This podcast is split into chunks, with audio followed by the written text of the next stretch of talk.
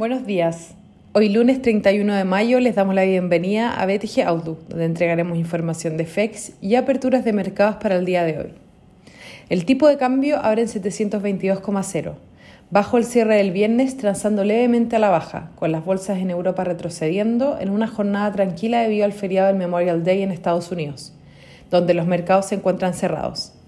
Esta semana los inversionistas estarán atentos a la publicación del viernes de los datos de empleo en Estados Unidos por su parte, en Chile se publicaron los datos sectoriales de abril. Las ventas minoristas saltaron 44% en abril respecto al año pasado versus el 45% esperado.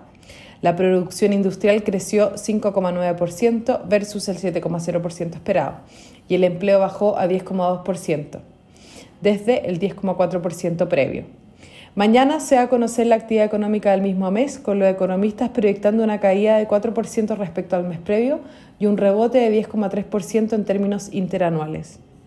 El Eurostock 50 retrocede 0,4% y en Estados Unidos los futuros del S&P 500 muestran leves caídas.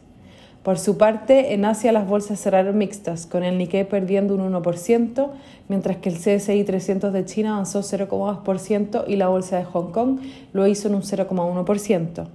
Los commodities transan de forma dispar. El cobre retrocede 0,2%, mientras el petróleo WTI pierde 1,2% ante un probable acuerdo con Irán, lo que le permitiría volver a vender en los mercados internacionales. La moneda estadounidense a través del dólar index se debilita 0,17% y el euro se fortalece 0,25% respecto al dólar. Respecto a datos, en Estados Unidos mañana se publica el ISM manufacturero de mayo, el jueves las peticiones iniciales de desempleo junto a la creación de empleo de mayo según ADP, para cerrar el viernes con los datos de empleo oficiales. En China, hoy en la noche se dará a conocer el PMI manufacturero de Caixin y en dos días más el PMI de servicios.